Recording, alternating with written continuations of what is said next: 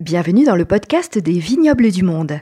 Grâce à la Cité du Vin, partez à la découverte des régions viticoles de France et du monde entier. Je vais vous emmener en Allemagne, plus précisément dans la région de la Moselle, au sud-ouest du pays, le long du fleuve dont elle porte le nom et de deux de ses affluents, le Zar et le Rouver. Réalise pas forcément, mais sachez que l'on ne compte pas moins de 13 régions viticoles en Allemagne, et la Moselle est aujourd'hui la cinquième plus grande région viticole de ce pays. Alors la Moselle, c'est ce fleuve qui prend sa source dans les Vosges, suit la frontière sur 40 km entre le Luxembourg et l'Allemagne, et se jette dans le Rhin, dont elle est d'ailleurs l'un des principaux affluents. Les vignes s'étendent le long de ce fleuve qui est extrêmement sinueux et tourne en boucles étroites de Koblenz jusqu'à Luxembourg. Alors on peut dire que cette région est exceptionnelle sous plusieurs aspects. Tout d'abord, c'est la plus ancienne région viticole d'Allemagne. Les Celtes et les Romains y produisaient déjà du vin il y a 2000 ans.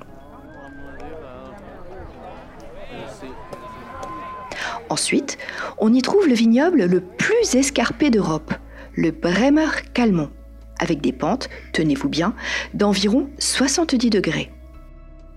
Vous imaginez, c'est particulièrement impressionnant car les vignes sont plantées non pas en terrasse comme souvent, mais verticalement au fleuve, en pleine pente. Bien sûr, vous l'avez compris, dans cette région, ces pentes vertigineuses vont nécessiter un travail et des vendanges exclusivement manuels. Enfin, la Moselle et ses affluents ont profondément creusé le massif schisteux rhénan et ainsi créé des conditions géologiques et climatiques favorables à la viticulture. On va bientôt comprendre pourquoi.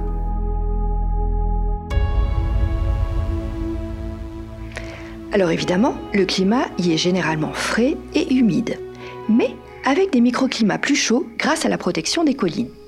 En journée, les pentes schisteuses qui dominent le fleuve emmagasinent la chaleur du soleil, et la nuit, elles la restituent. Qui plus est, le fleuve constitue une réserve de chaleur qui va limiter le gel des vignes.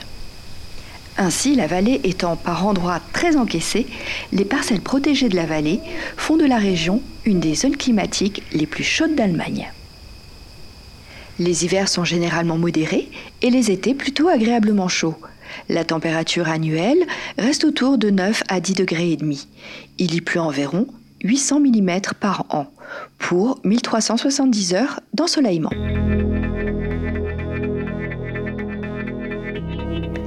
Les vignobles sont ainsi implantés en coteaux entre le fleuve et les forêts. Et il faut faire attention aux prédateurs que sont les sangliers qui raffolent des baies et abîment les parcelles, surtout en bordure des bois. La vigne est souvent conduite le long de hauts pieux tirés vers l'arrière pour un meilleur ensoleillement. La réflexion des rayons du soleil dans la Moselle vers les coteaux accentue encore cette exposition. Cette technique va permettre une longue et lente maturation des raisins. Les meilleures parcelles vont être celles en pente le long du fleuve et orientées sud. Elles vont pouvoir donner des fruits avec une belle maturité. Pour ce qui est du terroir, on trouve dans cette région différents types de sols. Du schiste, du quartz ou encore de l'ardoise, et même du calcaire en Moselle supérieure.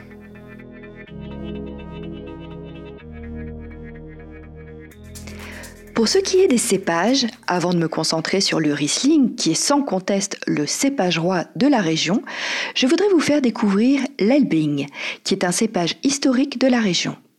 Il représenta encore les deux tiers du vignoble au XIXe siècle.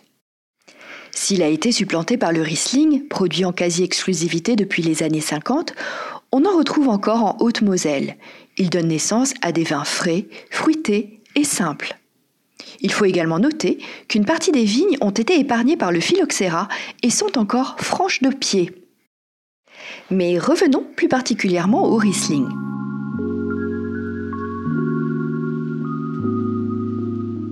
Si le Riesling est cultivé dans toutes les régions d'Allemagne, les viticulteurs de Moselle se considèrent à juste titre comme les spécialistes du Riesling. Après tout, ce cépage couvre ici une superficie de 5200 hectares. Le Riesling est un cépage à longue maturation qui résiste bien au gel. Et c'est bien au Moselle et dans la région voisine de Rheingau qu'il va trouver sa plus belle expression. Les racines plongent dans le sol jusqu'à une profondeur de plus d'un mètre, et même parfois au-delà, pour puiser eau et minéraux. Grâce à la bonne exposition des raisins, ce cépage à maturation lente est parfaitement adapté et va permettre une large palette de styles de vin. Ce qui permet de produire, à partir de ce même cépage, une large gamme de vins, du blanc sec, demi-sec et doux. On trouve en Allemagne toute une classification détaillée de vins en fonction de leur teneur en sucre. Les vins avec label, les Prädikatsweine, doivent répondre aux exigences de style, de maturité, d'harmonie et d'élégance les plus strictes. Six catégories se distinguent en fonction de la maturité du cépage lors des vendanges. Celles-ci sont classées par degré de maturité croissant. En premier niveau, nous retrouvons les cabinettes. Ce sont des vins fins et légers, issus de grappes mûres à faible degré d'alcool. Ensuite, les Spätlese ou vendanges tardives. Ce sont des vins mûrs et élégants aux fruités raffinés, issus de vendanges plus tardives. Viennent ensuite les Auslese ou vendanges sélectionnées. Ce sont des vins nobles issus de grappes parfaitement mûres. Les grains non mûrs sont retirés. Les Beerenauslese ce sont des vendanges tardives de grains sélectionnés. Ce sont des vins fruités issus de grains très mûrs en surmaturité, généralement botrytisés. Cette pourriture noble qui en fait des vins exceptionnels qui peuvent être conservés pendant des décennies. Viennent ensuite les Trockenbeerenauslese. Ce sont des vins issus de grains ratatinés comme des raisins secs et porteurs également de pourriture noble. Ils constituent le summum en matière de qualité. Doux et mielleux, ils vieillissent extrêmement bien pendant de nombreuses décennies. Et enfin, les vins de glace, appelés Eiswein en allemand.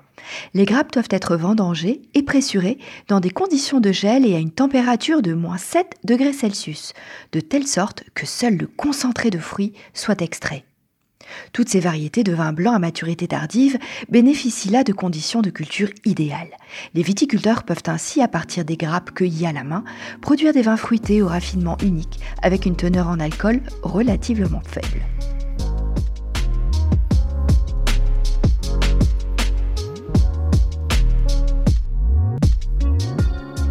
Mais concentrons-nous maintenant sur les Riesling secs.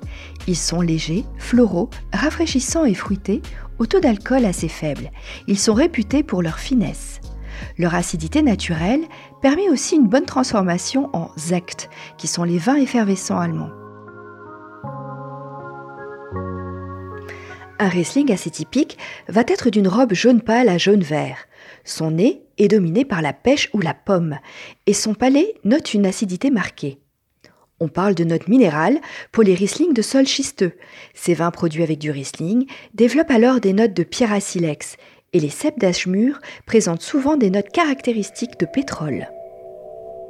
Ces vins peuvent être consommés dès l'année suivant la vendange, même si beaucoup n'atteignent leur pleine maturité qu'après quelques années. Les vins de qualité supérieure sont d'excellents vins de garde. Pour une petite note historique, j'ajouterai que Napoléon Bonaparte lui-même louait déjà les vins fins de ces vignobles escarpés de Braunberg. Toutefois, si sur les parcelles de la Moselle, de la Sarre et de la Rouver, ce sont le schiste et le Riesling qui dominent, d'autres cépages viennent compléter l'offre. Le Rivaner demeure le cépage numéro 2 en termes d'importance. Les plantations de Weisser et Grauer Burgunder d'Auxerrois et de Chardonnay sont-elles de plus en plus présentes et les sols calcaires donnent d'excellents vins. Les vins rouges, avec en tête le Spätburgunder, qui est l'équivalent du Pinot Noir, ainsi que le Dornfelder, ont fait leur apparition dès la fin des années 80. Mais ces cépages restent largement minoritaires. Pour conclure et compléter cette découverte des vins de la Moselle allemande, je vous invite à consulter le témoignage de vignerons de cette région qui se trouve parmi les régions présentées à la table des terroirs de la Cité du vin.